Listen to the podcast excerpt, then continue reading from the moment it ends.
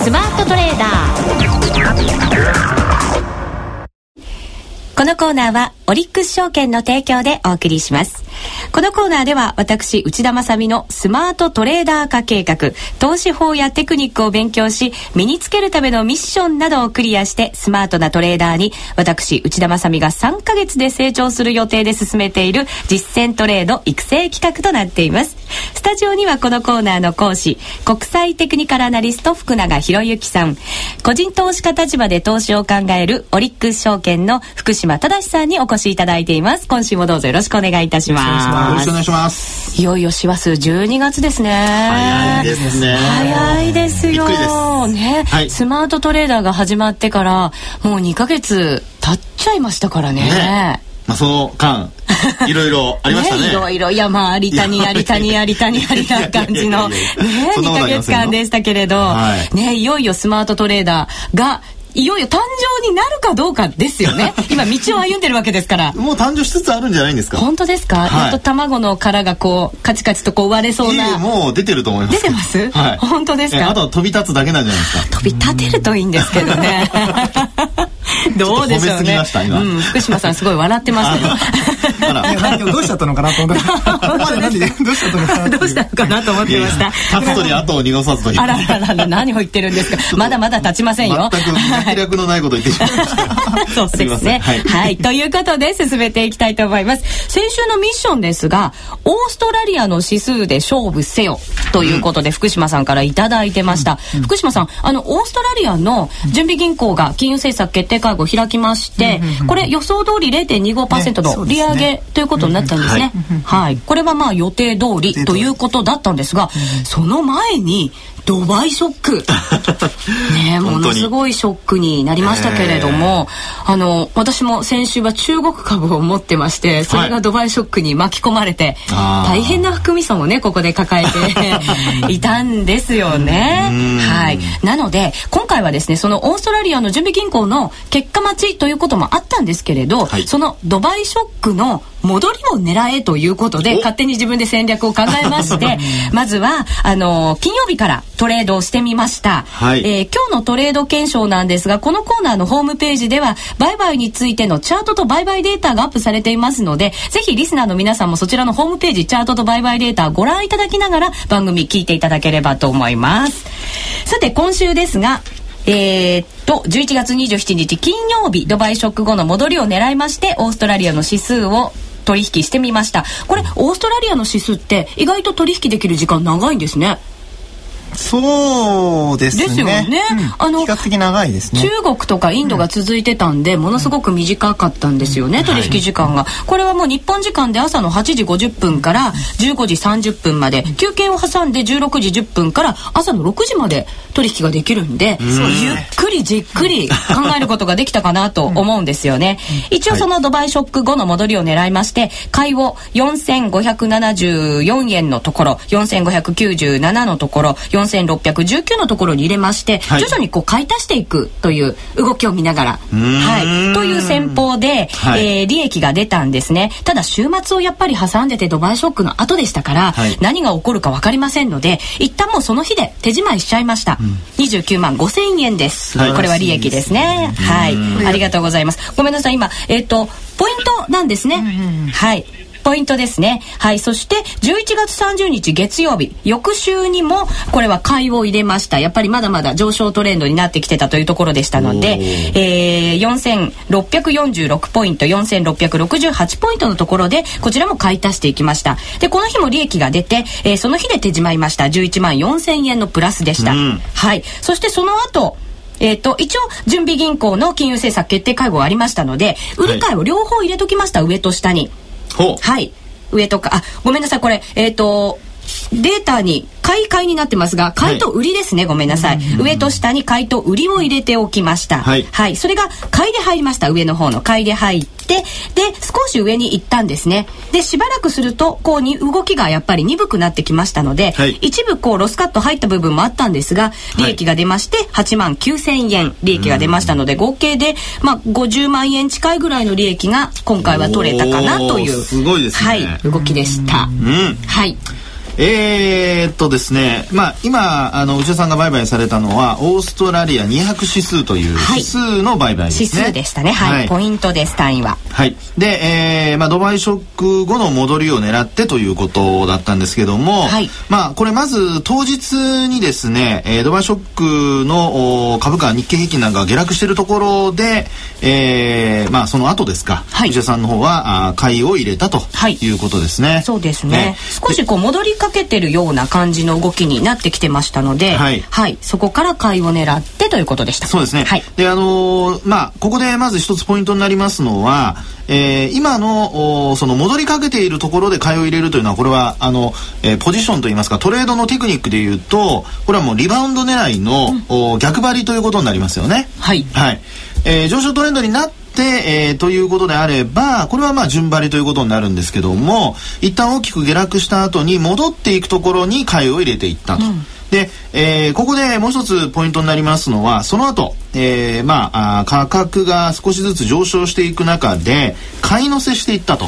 いうところですよね。はい、で、これはですね、あの、まあ、内田さんは、そのテクニック的な話を考えてやられたわけではないと思うんですけども、まあ、こういうのをよくあの、ポジションの積み増しでですね、えー、ギャンという、まあ、伝説のトレーダーがいるんですが、ギャン。ギャン。まあ、この人なんかは、あの、ピラミッティングっていうふうに言いまして、はい、えー、まあ、これよく信用取引の中では縦玉っていうふうに言いますけども、ええ、まああの英語でというかカタカナで言えばポジションですが、はい、これを積み増していくと。そして、まあ、少しずつこう積み上げていくのでピラミッド。みたいに石を積み上げてこうピラミッド作られてるじゃないですか、はい、まあ、それがあってですねピラミッティングというような呼び方をするんですね、はい、で、えー、トレンドに乗っかっていって特にその反発し始めてるところで買ったと。うんまあ、これがですね今回この、えー、一旦利益を出したこの金額の大きさにつながっているんじゃないかというふうに考えられますね。ですから、あのー、まああこれ水準的にですね、えー、売った水準はさほどそのまあ、高いところではないというか逆に、えー、ちょっと戻してきたところで売ってるんだと思うんですけども、はい、えー、大きく利益が出ているというところで考えますとそういったリバウンド狙いで、えー、なおかつその買い増しをしていったと、うんうん、まあ、これがあの功を奏したということになりますよね。はい、で、えー、反面ですねこれあの戻りが鈍くなってきたところで、手締まってはいるんですけどもこの買い増しする価格のその開きがですね大きくなっていくと今度は逆にちょっと反転し始めると後から買いましたものがマイナスになってしまうということになりますので、えー、まあ、そういう意味では買いましたものをですねすぐにやっぱりロスカット入れておかないと、あの忙しい取引をするのであればそういったものも入れておかないと、うんうん、あの逆に動き始めた時に損失が膨らんでしまうと。い。うのを気をつけてほしいなと思いますね。はい、えそれとあとですね一番最後のあの最終的にこの12月1日の売買ですけども、はい、これちょっと質問なんですが、ええ、買いの方で50単位、うん、売りの方で10単位なぜこれは買えたんでしょうか？買いだと思ってます。上上昇トレンドはしっかりこう、はい、できてると私は判断したんですね。なので、はい、上で一応。で、うん、もし下で行く場合は今度逆に売り足していこうかなというふうに思ってたんです。ああ、はい。なかなかテクニシャンですね。あの今ので正解です。はい。というのは、はい、あのトレンドがですね上向きを保っていると、はい、まあ要はあのえー、流れから言いますと11月27日からの流れがあるわけですよね。はい、まあ、それでトレンドが上向きに来ていてで自分自身にもまあ確証が持てているということなので順張りの方に大きくまあ、ベットすると言いますか、うん、単位を大きくする。で、えー、逆方向にもし向かい始めた時もあるので、えーまあ、少し売りを入れておいてで下がったところで売り乗せするっていうのはこれはもう大正解ですね。はい、なかなかあのね、えー、そういうふうなことを気づくかどうかで、えー、実際のそのプラスマイナスの大きさが変わってきますので、はい、まあ、ぜひあの皆さんもですね今の内田さんこれ私は何もアドバイスしてませんので、うん、えー、皆さんもぜひ参考になさっていただきたいなと。うん。って自分で監視者だというふうに思います、ね、なんか著名なトレーダーと同じだったかななんて思いながら。あのー、まあ皆さん気づかずにやることは結構あるんですよね。そうですね。気づきませんでしたけどね。はい、はい、ありがとうございます、はい、さんはいかがですか、はい、見ていただいて今福永さんおっしゃった通りなんで、もうあまりコメントないんですけどもあのちょっと注意点だけなんですけども、はい、オーストラリアの指数をあの買った場合に、うん、あのまあライライボの、あの金利があの比較的、えー、高いので。そうですよね、うん、なのでおそらくですね、えー、ロールオーバーしてしまうと、えーえー、6%ぐらい6%以上の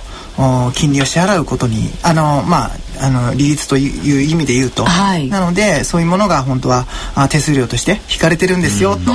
いうところだけちょっと注意していただいて、まあ、ただあの特にその11月27日の、えー、トレードに関して言うと大体約定代金で言うとえー、この日300万ちょっとですかね、はい、で1割近く利益上げてるので、うん、これ素晴らしいとと思います。そうですね、えー、素晴らしい出ましたね。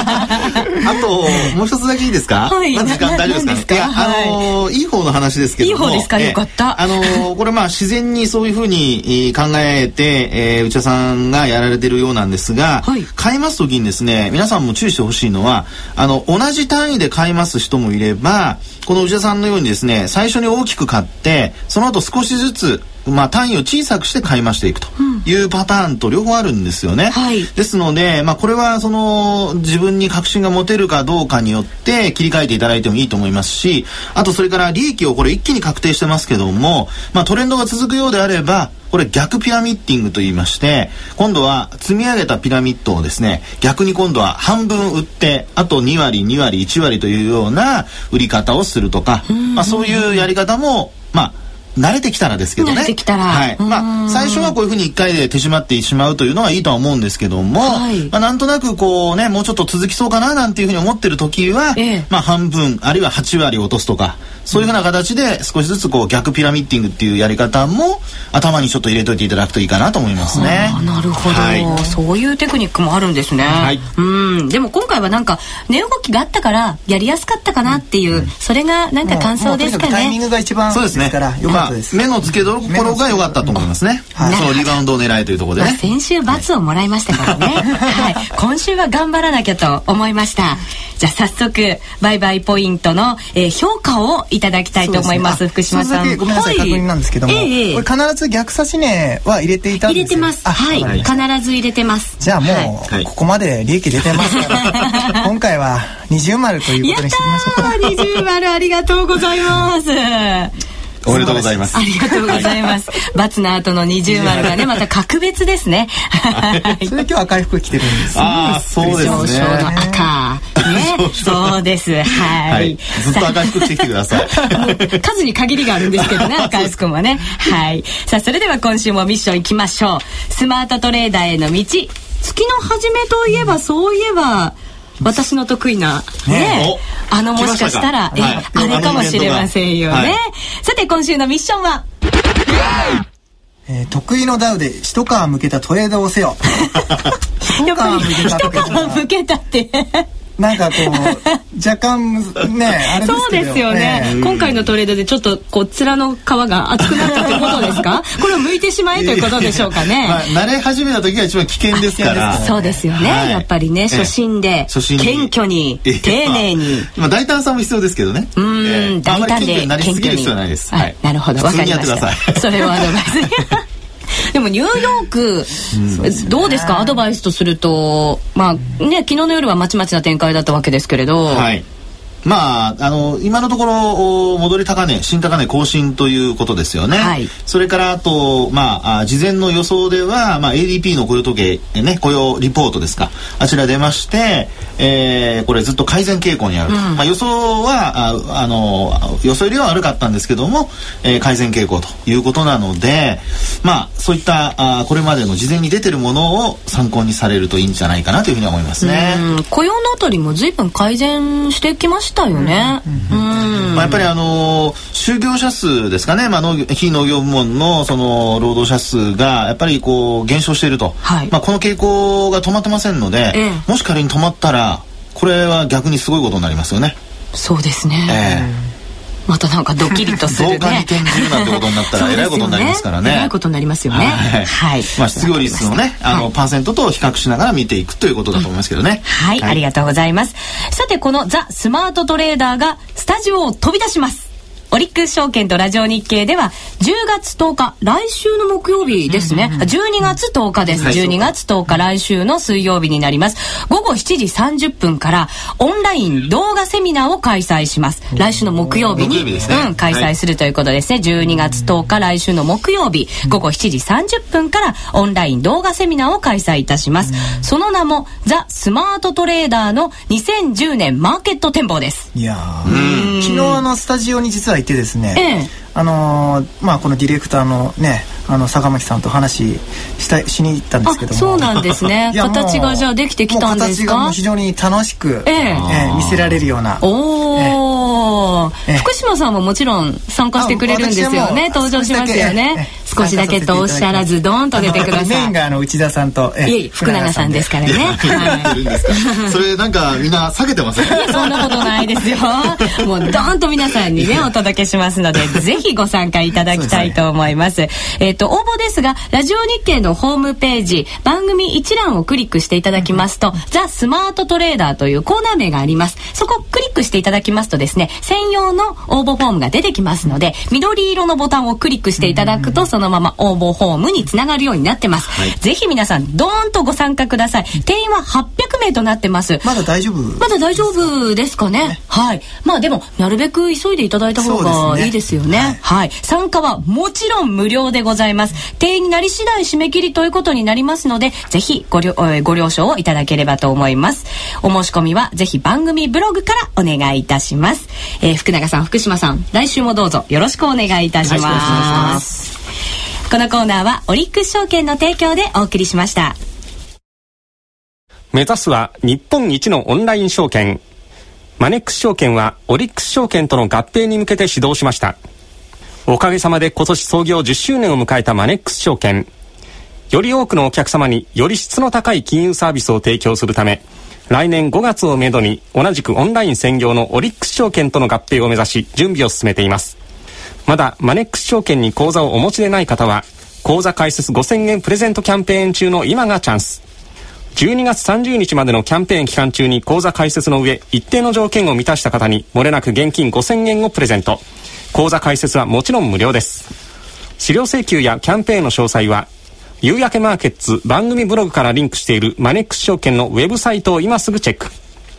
商品は充実のラインナップ。オンライン証券ならではのローコストに加え、自慢の投資情報であなたの資産運用を万全サポート。5000円プレゼントキャンペーンも実施中。選ぶならオンライン専業証券大手マネックス証券。マネックス証券での口座開設維持費は無料です。口座開設にあたっては、契約締結前交付書面で内容をよくご確認ください。マネックス証券株式会社、金融商品取引業者関東財務局長金賞第165号、加入協会日本証券業協会、金融先物取引業協会、